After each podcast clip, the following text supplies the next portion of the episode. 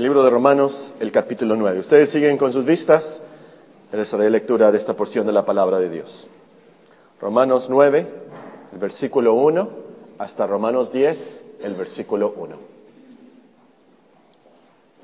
Verdad digo en Cristo, no miento, y mi conciencia me da testimonio en el Espíritu Santo que tengo gran tristeza y continuo dolor en mi corazón, porque deseara yo mismo ser anatema, separado de Cristo por amor a mis hermanos, los que son mis parientes según la carne, que son israelitas, de los cuales son la adopción, la gloria, el pacto, la promulgación de la ley, el culto y las promesas, de quienes son los patriarcas, de los cuales según la carne vino Cristo, el cual es Dios sobre todas las cosas, bendito por los siglos. Amén.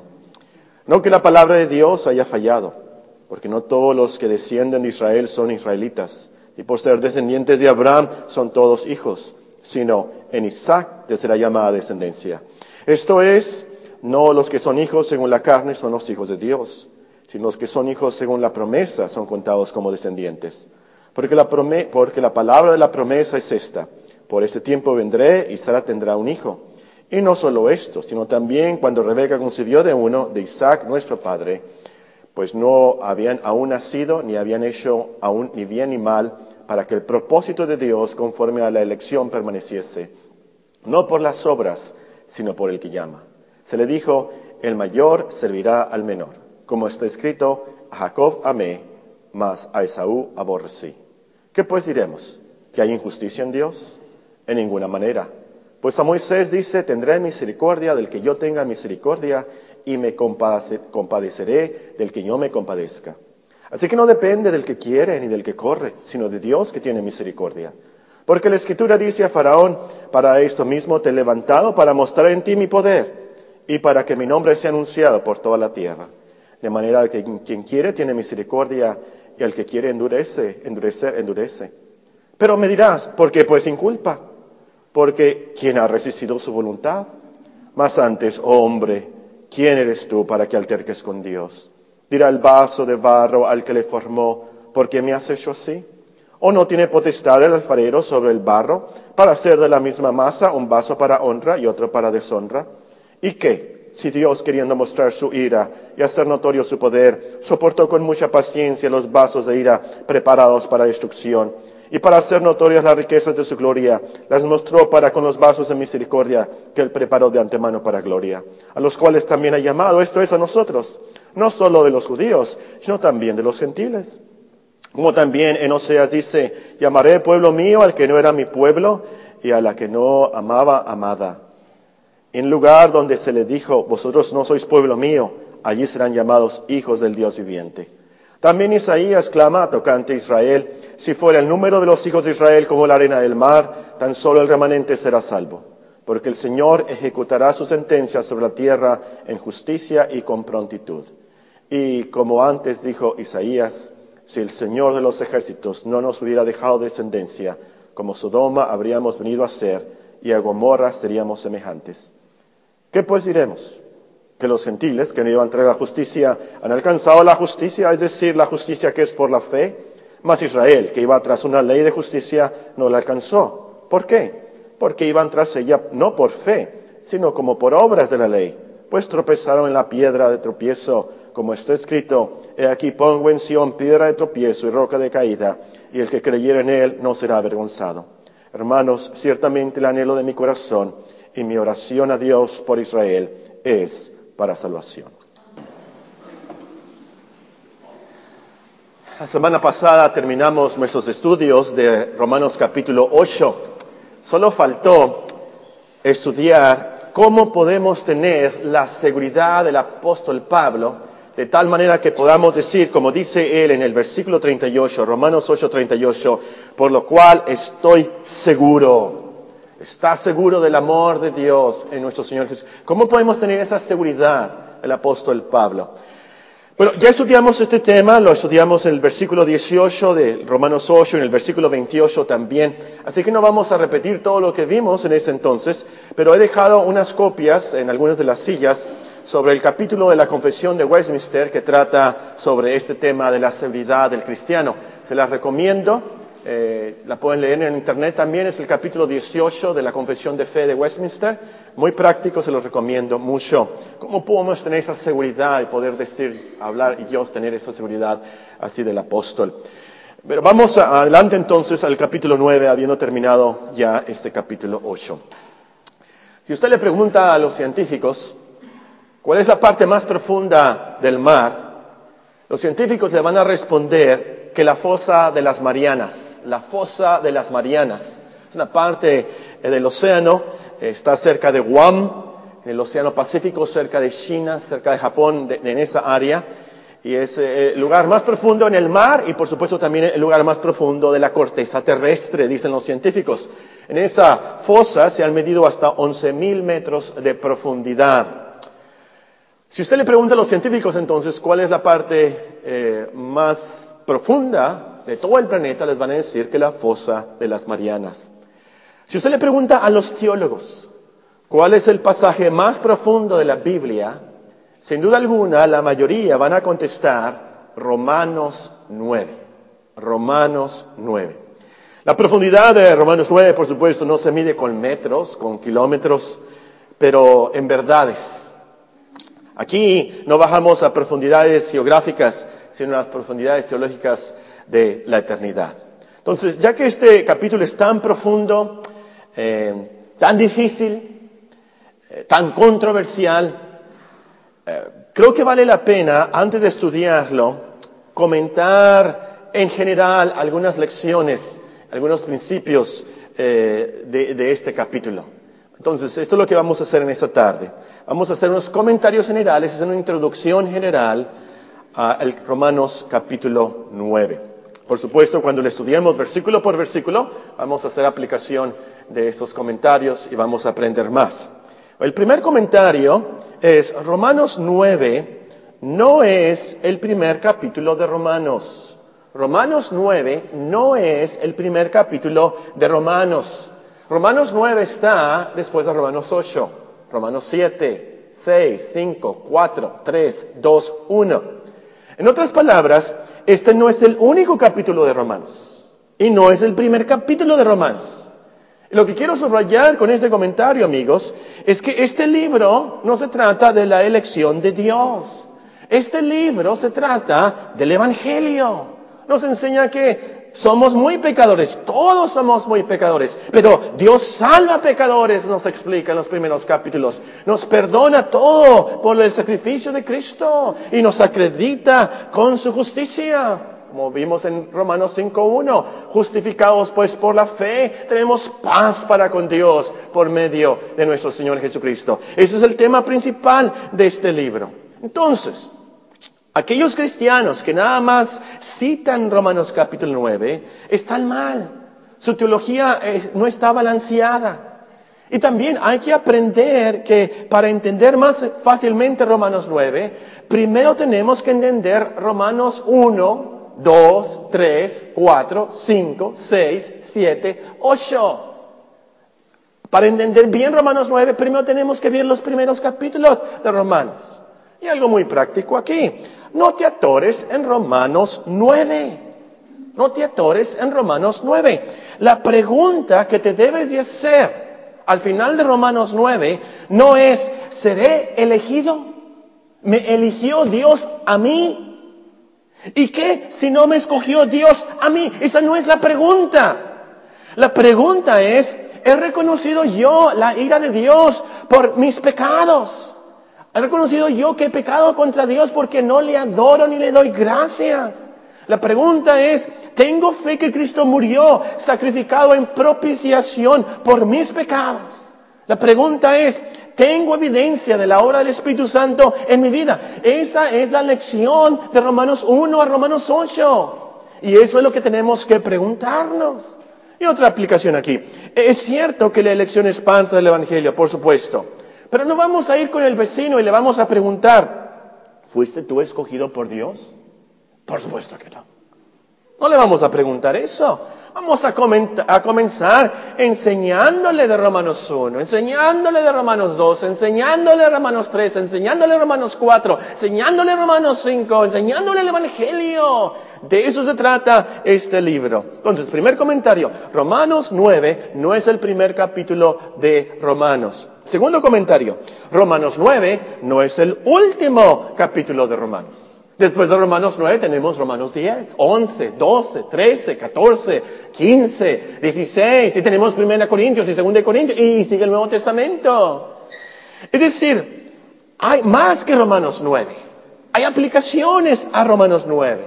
Por ejemplo, en Romanos 9 se nos dice que Dios eligió a ciertas personas. Pero en Romanos 10 nos dice claramente el apóstol en el versículo 13, porque todo aquel que invocare el nombre del Señor será salvo. Romanos 10, 13. ¿Cómo pues invocarán en aquel el cual no han creído? ¿Y cómo creerán en aquel de quien no han oído? ¿Y cómo oirán sin haber quien les predique? ¿Y cómo predicarán si no fueren enviados? Como está escrito, cuán hermosos son los pies de los que anuncian la paz, de los que anuncian buenas nuevas. Hay aplicación. En Romanos 9 nos habla que Dios nos eligió, pero en Romanos 12.1 nos dice, así que hermanos, os ruego por las misericordias de Dios, las misericordias de Dios que Él nos eligió. Que presentéis vuestros cuerpos en sacrificio vivo, santo, agradable a Dios, que es vuestro culto racional. Romanos 13.1. Sométase toda persona a las autoridades superiores, porque no hay autoridad sino de parte de Dios. Y las que hay por Dios han sido establecidas. Romanos 14.1. Recibid al débil en la fe, pero no para condender sobre opiniones. Entonces, Romanos 9 no es todo, hay más que Romanos 9. La elección de Dios implica muchas enseñanzas, muchos deberes. Romanos 9 nos da la elección de Dios, pero es una elección para ser obedientes, para ser santos, como nos dice Efesios 1. Vean, Efesios capítulo 1 nos dice el versículo 3, y vamos a volver a Efesios 1, que es parte gemela de Romanos 9. Nos dice Efesios capítulo 1 y versículo 3. Bendito sea el Dios y Padre nuestro Señor Jesucristo, que nos bendijo con toda bendición espiritual en lugares celestiales en Cristo, según nos escogió en Él antes de la fundación del mundo, para que fuésemos santos y sin mancha delante de Él. Por eso nos eligió. Hay más que Romanos 9 de la elección de Dios. Es una elección para obedecerle, para ser buenos, para ser santos, para ser buenos cristianos. Entonces, y este, este es el punto aquí, hermanos. Pablo no escribió este capítulo de Romanos 9 para dar leña y lumbre a debates teológicos. No, no, no, no, no. Lo escribió para fortalecer nuestra fe en la palabra de Dios, en las promesas de Dios, para darnos esperanza, para motivarnos a obedecer a nuestro Dios que nos escogió a nosotros, pero sobre todo para motivarnos a adorar la grandeza de Dios y la gran misericordia de Dios para nosotros pecadores. Para eso lo escribió. Tercer comentario. Romanos 9 es muy profundo, muy difícil. Por lo que debemos tener cuidado de no torcerlo para nuestra propia perdición. Romanos 9 es muy difícil, controversial, muy profundo, el más profundo de la Biblia. Por lo cual hay que tener mucho cuidado de no torcerlo para nuestra propia perdición. Y uso este vocabulario por lo que nos dice 2 de Pedro 3.16, el pasaje que leímos. 2 de Pedro, el capítulo 3, y voy a comenzar en el versículo 13. Roma, perdón, segunda de Pedro 3:13. Pero nosotros esperamos, según sus promesas, cielos nuevos y tierra nueva en los cuales mora la justicia. Por lo cual, oh amados, estando en espera de estas cosas, procurad con diligencia ser hallados por Él sin mancha, irreprensibles en paz. Y tened por entendido que la paciencia de nuestros señores para salvación, como también nuestro amado hermano Pablo, según la sabiduría que le ha sido dada, os ha escrito. Versículo 16 casi en todas sus epístolas, hablando en ellas de estas cosas, entre las cuales hay algunas difíciles de entender, y podríamos poner un paréntesis ahí como Romanos 9, las cuales los indoctos e inconstantes tuercen, como también las otras escrituras, para su propia perdición. Para mí es muy curioso que Pedro escribió cosas más difíciles que Pablo, y dice aquí, Pablo escribió unas cosas muy difíciles. Es como, no sé si en Líbano dicen eh, eh, que el, camello le dijo al dromedario, ¿verdad? Y lo criticó por, su joroba, ¿verdad? Eh, Pedro escribe unas cosas muy difíciles. Y dice aquí también, Pablo escribió unas cosas muy difíciles en sus, epístolas. Y, y, y, la advertencia es, no las vayan a torcer. Mucho, mucho, mucho cuidado. Romanos 9 es muy difícil. Debemos de estudiarlo entonces con mucha humildad, pidiendo la sabiduría de Dios. Hay personas que lo han analizado y lo han torcido de tal manera que dudan del Dios de la Biblia. Hay personas que lo han leído, lo han analizado y han concluido, no tenemos por qué evangelizar. Hay personas que, que lo han leído y dicen, ah, entonces no hay que orar. Hay personas que lo tuercen tanto y dicen, bueno, Dios nos escogió a algunos, entonces no importa lo que hagamos, nos podemos emborrachar, nos podemos drogar, podemos robar, podemos vivir en placer desordenados, al cabo seremos salvos, porque seremos salvos, porque Dios nos escogió. No, no, no, no, no. Mucho cuidado Romanos 9. Cuarto comentario. Romanos 9 es lo suficientemente profundo. Romanos 9 es lo suficientemente profundo. Y digo esto porque hay cristianos que se quieren profundizar más que Romanos 9. Bajar, estaba leyendo de las fosas eh, de las Marianas, bajar 11.000 metros bajo el nivel del mar, eh, bajar de esa profundidad es muy peligroso, peligrosísimo. Tienen que ir en submarinos súper especiales. Hay personas que eh, mueren, por supuesto, al llegar a, esas, profundidades. Es, es, muy, muy peligroso. Pero hay cristianos que están en Romanos 9, según ellos lo entienden muy bien, y, y yo quiero más. Y quieren profundizarse más. Y más. Hay que tener mucho cuidado en esto, en esa curiosidad teológica. Hay que tener mucho cuidado aquí de querer saber más de lo que se está escrito aquí por Dios. Dios nos escribió algo muy profundo, pero suficientemente profundo. ¿Por qué hemos de saber cómo es posible que Dios haya aborrecido a Esaú? ¿Por qué a Esaú y por qué a Jacob no? ¿Cómo es que Dios no peca al endurecer a alguien? ¿Por qué Dios no escogió a todos? ¿Por qué Dios tenía que mostrar su ira? ¿Cuándo se ejecutará su sentencia? Y hay cristianos que andan buscando y alegando y yo quiero saber más y por qué. A esos hermanos curiosos, yo les tengo un versículo para que se lo memoricen. Deuteronomio 29, 29.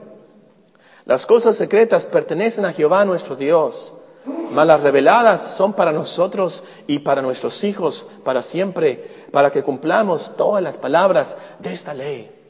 Sobre todo en esta época del Internet, cuando tenemos eh, lo que llaman el super highway de la información, ¿verdad? Esta super carretera de información que eh, podemos descubrir cualquier información, buena o mala, pero está ahí la información. Ah, y podemos ahora descubrir más cosas y saber más cosas.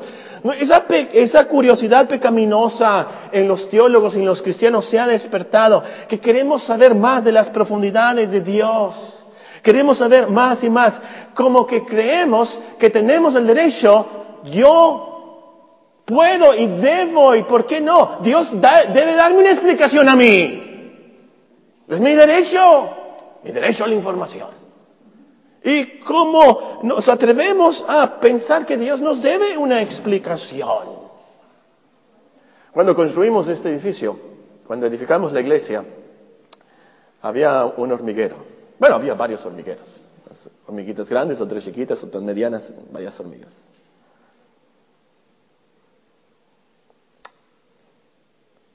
Ninguna de esas hormiguitas fue y alegó con el arquitecto. ¿Por qué están edificando una iglesia aquí? Aquí está el hormiguero, se van a morir miles de hormiguitas aquí. Ninguna hormiguita alegó a Dios. ¿Por qué haces esto? ¿Por qué edificas tu iglesia aquí? Absurdo. Absurdo. Ninguna hormiguita lo hizo, porque la hormiguita reconoció la majestad de Dios y que la edificación de la iglesia es muy, mucho más importante, infinitamente importante, que millones de hormiguitas y millones de hormigueros, porque es para la gloria de Dios.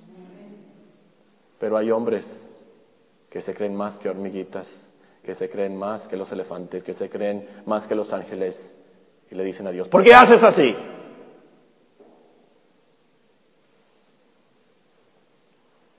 Una lección aquí en Romanos 9 que todos tenemos que aprender en el versículo 20, en muchas situaciones, en muchos problemas, aún en las tragedias, las profundidades de la teología. Romanos 9, 20.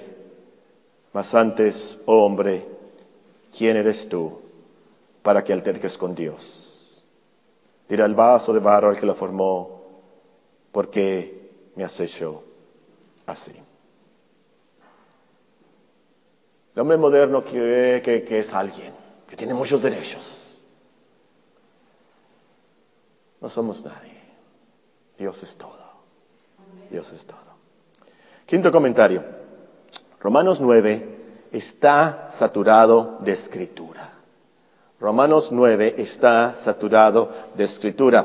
Este comentario obviamente es una redundancia porque Romanos 9 todos los versículos son escritura. Pero lo que quiero que noten es que el apóstol argumenta de la elección de Dios con la escritura. Nos enseña citando versículo tras versículo del Antiguo Testamento. De Moisés cita a Génesis y a Éxodo. Cita también a Malaquías, cita a Isaías, cita a Oseas. Vean algunos versículos, por ejemplo, nos dice en el versículo 7 ni por ser descendientes de Abraham son todos, sino en Isaac desde la llamada descendencia. Esto viene de Génesis. El versículo 13 nos dice, como está escrito, a Jacob amé, mas a Esaú aborrecí. Versículo 25. Como también en Oseas dice, llamaré pueblo mío al que no era mi pueblo, y a la no amada, amada. Nos dice el versículo 29. Y como antes dijo Isaías, si el Señor de los ejércitos no nos hubiera dejado descendencia, como Sodoma hubiéramos venido a ser y a Gomorra seríamos semejantes. E, el apóstol no citó jeroglíficos de las pirámides de Egipto. El apóstol no citó algunas tabletas de, babilónicas o, o los libros de Platón. No, no, no, no, no, no. El apóstol cita las escrituras porque sabía que son la revelación de Dios y son suficientes y eficaces. E, es muy curioso, bueno, no es curioso, e, es, significativo. No sé si ustedes lo notaron. Vamos a 2 de Pedro 3:16 otra vez. E, el apóstol Pablo está inspirado por Dios, obviamente. Romanos 9, cada versículo es escritura. Y es significativo que el apóstol Pedro reconoció esto que cuando Pablo escribía cartas, epístolas, Pablo estaba escribiendo escritura. Segunda de Pedro 3:16. Pablo, según la sabiduría que le ha sido dada, os ha escrito casi en todas sus epístolas, habiendo en ellas de estas cosas, hablando de ellas de, hablando de ellas de estas cosas, entre las cuales hay algunas difíciles de entender, las cuales los indoctos e inconstantes tuercen, como también las otras escrituras para su propia. Está diciendo, estas epístolas son escrituras como las otras escrituras. Reconoce el apóstol Pedro, Pablo estaba siendo inspirado por Dios para escribir estas cartas, estas son escrituras. Y Pablo aún así cita la escritura para comprobar y conformidad y confirmar estas verdades. Él sabía que la palabra de Dios es la sagrada escritura, como le dice a Timoteo. Pero persiste tú en lo que has aprendido y te persuadiste, sabiendo de quién has aprendido y que de la niñez has sabido las sagradas escrituras, las cuales te ponen a ser sabio para la salvación por la fe que es en Cristo Jesús. Toda la escritura es inspirada por Dios, útil para enseñar, para arguir, para corregir, para instruir en justicia, a fin de que el hombre de Dios sea perfecto, enteramente preparado para toda buena obra. Pablo escribía de parte de Dios y aún así confirma su verdad de parte de Dios con la escritura misma. Y la lección es esta, hermanos. La manera más segura de confirmar cualquier cosa es ver qué dice la escritura. Y también, a lo mejor no lo entendemos y como humanos hay muchas cosas que no vamos a poder entender. Pero si Dios las escribió, entonces es verdad. Las creemos, las citamos Y esto es muy práctico en teología avanzada. Y vi algunos teólogos ahí en la línea. Falta nuestro hermano Carlos Armenta, creo que anda en los moches. Hay veces, hermanos, que para argumentar en la teología avanzada, por ejemplo, de la elección de Dios, lo mejor que podemos hacer es citar la escritura. ¿Qué dice Dios? ¿Qué dice Dios? Podemos confirmar la elección de Dios de los escritos de San Agustín. Podemos confirmar la elección de Dios de los reformadores, los escritos de Spurgeon, eh, Pink, MacArthur. Pero a lo último, lo que realmente confirma al alma y al espíritu del hombre, que es verdad, es que dice Dios.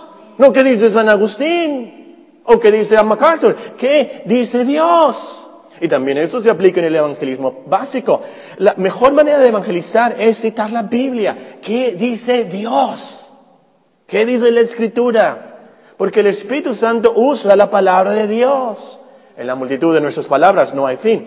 Diremos cosas inútiles, pero es la Escritura donde tenemos el poder del Evangelio.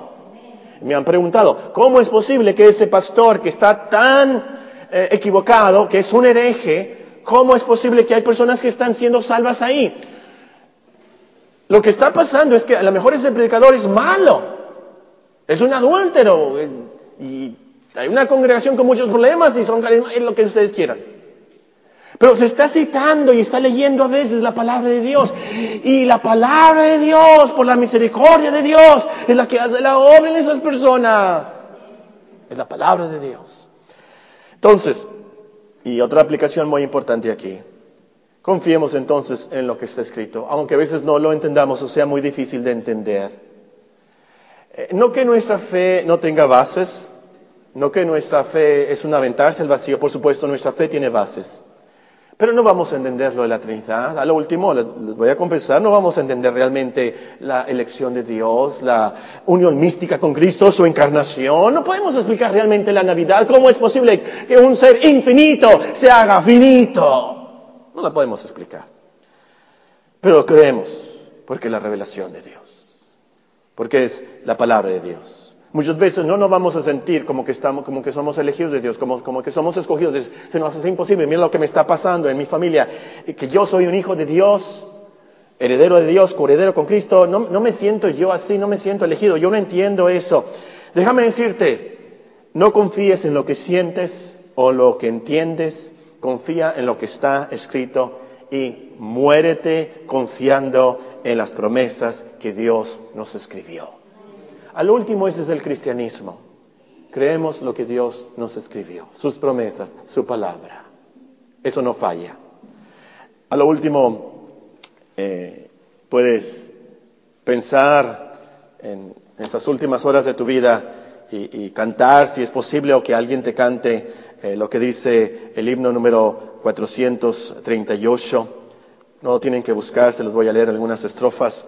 No sé porque la gracia del Señor a mí un día me alcanzó, ni sé por qué obró la salvación en un indigno como yo.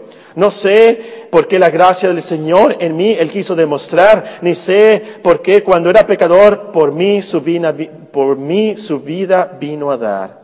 No sé cómo es que su espíritu convence al hombre de su error, ni cómo obra en el corazón, creando fe en el Señor. No sabemos eso pero creemos en sus promesas. Las hemos creído y eso es lo que nos salva al final.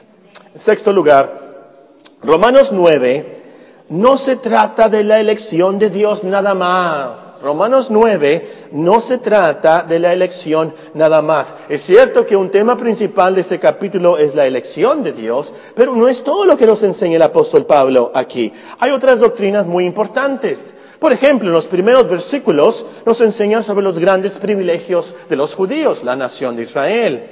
Por cierto, estaba leyendo ayer de los judíos, me interesó que la hermana Brenda, no es la hermana Brenda, la hermana Brenda descubrí que se apellida Pérez. Y dije, a lo mejor es pariente mío, porque mi mamá se apellidaba González Pérez, a lo mejor somos parientes. Pero hay muchos Pérez, por supuesto, en el mundo. Pero Pérez es un apellido realmente judío. Y me puse a investigar otros apellidos judíos. Muchos judíos que vinieron de España después del año de, eh, ¿cuándo descubrió Colón América? 1492. Después de 1492, muchos judíos salieron de España a causa de la Inquisición y, eh, por supuesto, trajeron sus apellidos, trajeron eh, las familias. Y me puse a investigar, eh, porque España hay una resolución ahorita que se está legalizando de todos esos judíos, los, que tienen esos apellidos judíos, pueden tener doble nacionalidad, la, nacionalidad de España y la nacionalidad de, eh, de, judía. Bueno, y a ver los Orozco, ¿dónde están los Orozco, verdad? Y los González. Y me puse a investigar todos los apellidos, porque hay una lista de los apellidos que usaban los judíos cuando salieron de España. Hay una lista. Y resulta que Orozco está ahí. Y resulta que González también está ahí. Y me puse a se me hace que me estoy saliendo del sermón, ¿verdad? ¿Por qué estoy diciendo esto? Eh, vamos a hablar de los, ah, sí, los privilegios de los judíos, ¿verdad? El pueblo de Israel, el, pueblo, el pueblo de Dios. Se cumple la promesa a Abraham, ¿verdad? Que sus hijos, sus descendencias serán como las estrellas, las estrellas del cielo, sin contar. Hay mucha descendencia de Abraham. Bueno, el versículo 5 de Romanos 9 nos enseña sobre la deidad de Cristo. Nos dice ahí, Cristo es Dios. Versículo 5. Versículo 6 nos enseña sobre la veracidad de la palabra de Dios y las promesas de Dios. Y, de hecho de esto se trata este capítulo, está comprobando él la palabra de Dios. Versículo 7 en adelante nos enseña sobre la gran misericordia de Dios. Versículo 25 en adelante nos enseña sobre la inclusión de los no judíos en el reino de Dios. Y en los últimos versículos nos enseña sobre la justificación por fe. Entonces, al estudiar este capítulo, nosotros solamente vemos la elección de Dios, hay otras doctrinas, hay otras enseñanzas. Y lo que hay que subrayar aquí entonces es, no nos concentremos tanto en la elección de Dios que menospreciemos las otras enseñanzas eh, tan bellas y hermosas eh, y que nos dan tanta esperanza en este capítulo. Este capítulo no se trata tan solamente de la elección de Dios. Pero, hay cristianos que nada más se concentran allí y no salen de ahí no tiene una dieta balanceada, una dieta teológica balanceada. Hay que ver todo el panorama. Muy bien, en séptimo lugar, Romanos 9 fue escrito en el contexto de la gran ansiedad del apóstol Pablo por la salvación de los judíos. Romanos 9 fue escrito en el contexto de la gran ansiedad del apóstol Pablo por la salvación de los judíos. Este pasaje de Romanos es como un sándwich. En la primera etapa la tapa del pan del sándwich, nos encontramos Romanos 9.1. Verdad digo en Cristo, no miento y mi conciencia me da testimonio en el Espíritu Santo que con gran tristeza y continuo dolor en mi corazón, porque deciera yo mismo ser anatema separado de Cristo por amor a mis hermanos, los que son mis parientes según la carne que son israelitas. Esa es la primera etapa del sándwich. La segunda etapa del sándwich está en el capítulo 10, versículo 1. Hermanos, ciertamente el anhelo de mi corazón y mi oración a Dios por Israel es para salvación. Y en medio de este sándwich, en medio de esas tapas, tenemos la enseñanza de la elección de Dios. Claramente entonces el apóstol escribe de este tema en el contexto de su gran amor por su pueblo. Lo escribe en el gran contexto de la promesa de Dios de salvación para su pueblo. Eso fue lo que lo motivó. Y realmente eso es lo que lo motivó en la vida y como predicador. Vean conmigo, 2 Timoteo 2.10. 2 Timoteo capítulo 2 y versículo 10. 2 Timoteo 2.10. Por tanto, dice el apóstol Pablo, todo lo soporto todo lo soporto. Todas las prisiones, todas las penalidades. Por tanto, todo lo soporto por amor de los escogidos. Para que ellos también obtengan la salvación que es en Cristo Jesús con gloria eterna. Esa es su motivación. Entonces están mal, están muy mal los que dicen, no creas en la elección de Dios porque luego no vas a evangelizar. No te juntes allá con esos que creen en la acción de Dios que hay escogidos, porque luego no vas a evangelizar. No, no, es todo lo contrario. Los que creemos en la elección de Dios evangelizamos y evangelizamos mejor y estamos mejor motivados. Esta doctrina, bien entendida, siempre nos lleva a evangelizar con más amor y con más confianza y esperanza. Porque nuestra confianza no es el hombre, nuestra confianza es Dios y su misericordia. En penúltimo lugar, Romanos 9 no es el único pasaje que nos enseña sobre la elección de Dios. Romanos 9 no es el único pasaje que nos enseña sobre la elección de Dios. Hay quienes piensan que evadiendo Romanos 9 no tendrán que enseñar sobre la elección de Dios. La elección de Dios está en toda la Biblia, desde Génesis hasta Apocalipsis. En Génesis, por ejemplo, vemos como de todos los hombres, Dios escogió a Abel, a Set, a Noé, a Set, a Abraham, a Jacob, a Judá. En Apocalipsis leemos, al final pelearán contra el Cordero, el Cordero los vencerá, porque Él es el Señor de señores y Rey de reyes, y los que están con Él son llamados y elegidos y fieles. El punto aquí, hermanos, es que para aprender bien esta doctrina de la elección de Dios, hay que tomar en cuenta todo lo que nos ha escrito sobre la elección en toda la Biblia. No separemos este capítulo del resto de la Biblia. En otros pasajes veremos algo más claro, veremos algunos ejemplos. En otros pasajes vamos a comprobar que nadie merecía, nadie merecía ser elegido. O más de esto después al estudiar este capítulo. Y este, este comentario también te va a servir, por cierto, que notes la elección de Dios. En tu lectura diaria, nota la elección de Dios. Y, ya viene un, año nuevo. una de las mejores resoluciones que puedes tomar para el año nuevo es, ahora sí voy a leer la Biblia en un año. O voy a leer la Biblia en dos años. Y mediante la próxima semana vamos a tener los programas de lectura que generalmente tenemos para motivarlos y ayudarles, ¿verdad?, en la lectura de la Biblia cada año. En último, en último lugar, Romanos 9 realmente no termina en, en Romanos 9 y el versículo 33. Romanos 9 realmente no termina en Romanos 9, 33. Como ustedes se van fijando ahí, sigue en el capítulo 10, sigue en el capítulo 11 también, y termina el apóstol Pablo hablando de estos temas hasta Romanos 11, 33. Y termina con estas palabras. Romanos 11, 33. Porque Dios sujetó a todos en desobediencia para tener misericordia de todos. Oh profundidad de las riquezas, de la sabiduría y la ciencia de Dios. Cuán insondables son sus juicios, inescrutables sus caminos. Porque ¿quién entendió la mente del Señor? ¿O quién fue su consejero? ¿O quién le dio a él primero para que le fuese recompensado? Porque de él y para él y por él y para Él son todas las cosas, a Él sea la gloria por los siglos.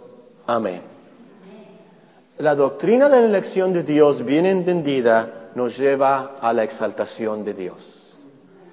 El apóstol entendió la doctrina y terminó con esta doxología. Vean su actitud en Efesios 1 también. Efesios capítulo 1.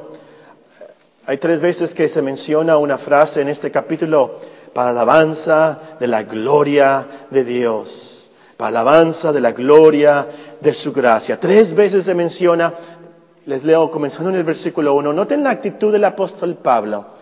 Bendito sea el Dios y Padre de nuestro Señor Jesucristo, que nos bendijo con toda bendición espiritual en lugares celestiales en Cristo, según nos escogió en Él antes de la fundación del mundo, para que, fuésemos santos y sin mancha delante de Él, en amor habiéndonos predestinado para ser adoptados hijos suyos por medio de Jesucristo, según el puro afecto de su voluntad, para alabanza de la gloria de su gracia. Es una actitud de exaltación de Dios. Bendito sea Dios. Dios sea adorado para siempre. La doctrina de la elección de Dios, cuando la estudiamos en Romanos 9, al final, creo que todos nosotros nos levantemos y nos vayamos a nuestras casas pensando, qué grande, qué bendito, qué glorioso es nuestro Dios. Y si al final de todos nuestros estudios no tienes esta actitud, entonces fallé yo o falló tu corazón, porque entender la elección de Dios siempre nos va a llevar a la adoración de Dios. El otro día alguien me comentó sobre la música en otra iglesia, la llamada alabanza. El problema real de la alabanza moderna es un desconocimiento total de la majestad de Dios y quién es Él. Pero también Hay que confesar que hay iglesias conservadoras como la de nosotros, que la alabanza parece cantos gregorianos. La solución no es traer baterías.